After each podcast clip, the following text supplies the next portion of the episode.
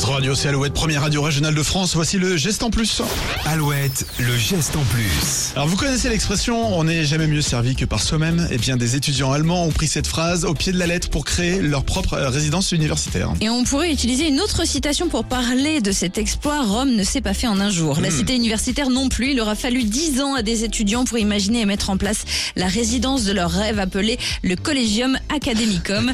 Le bâtiment est composé de quatre étages et peut accueillir 176 étudiants avec un loyer 150 euros moins cher que les tarifs, les tarifs moyens en Allemagne.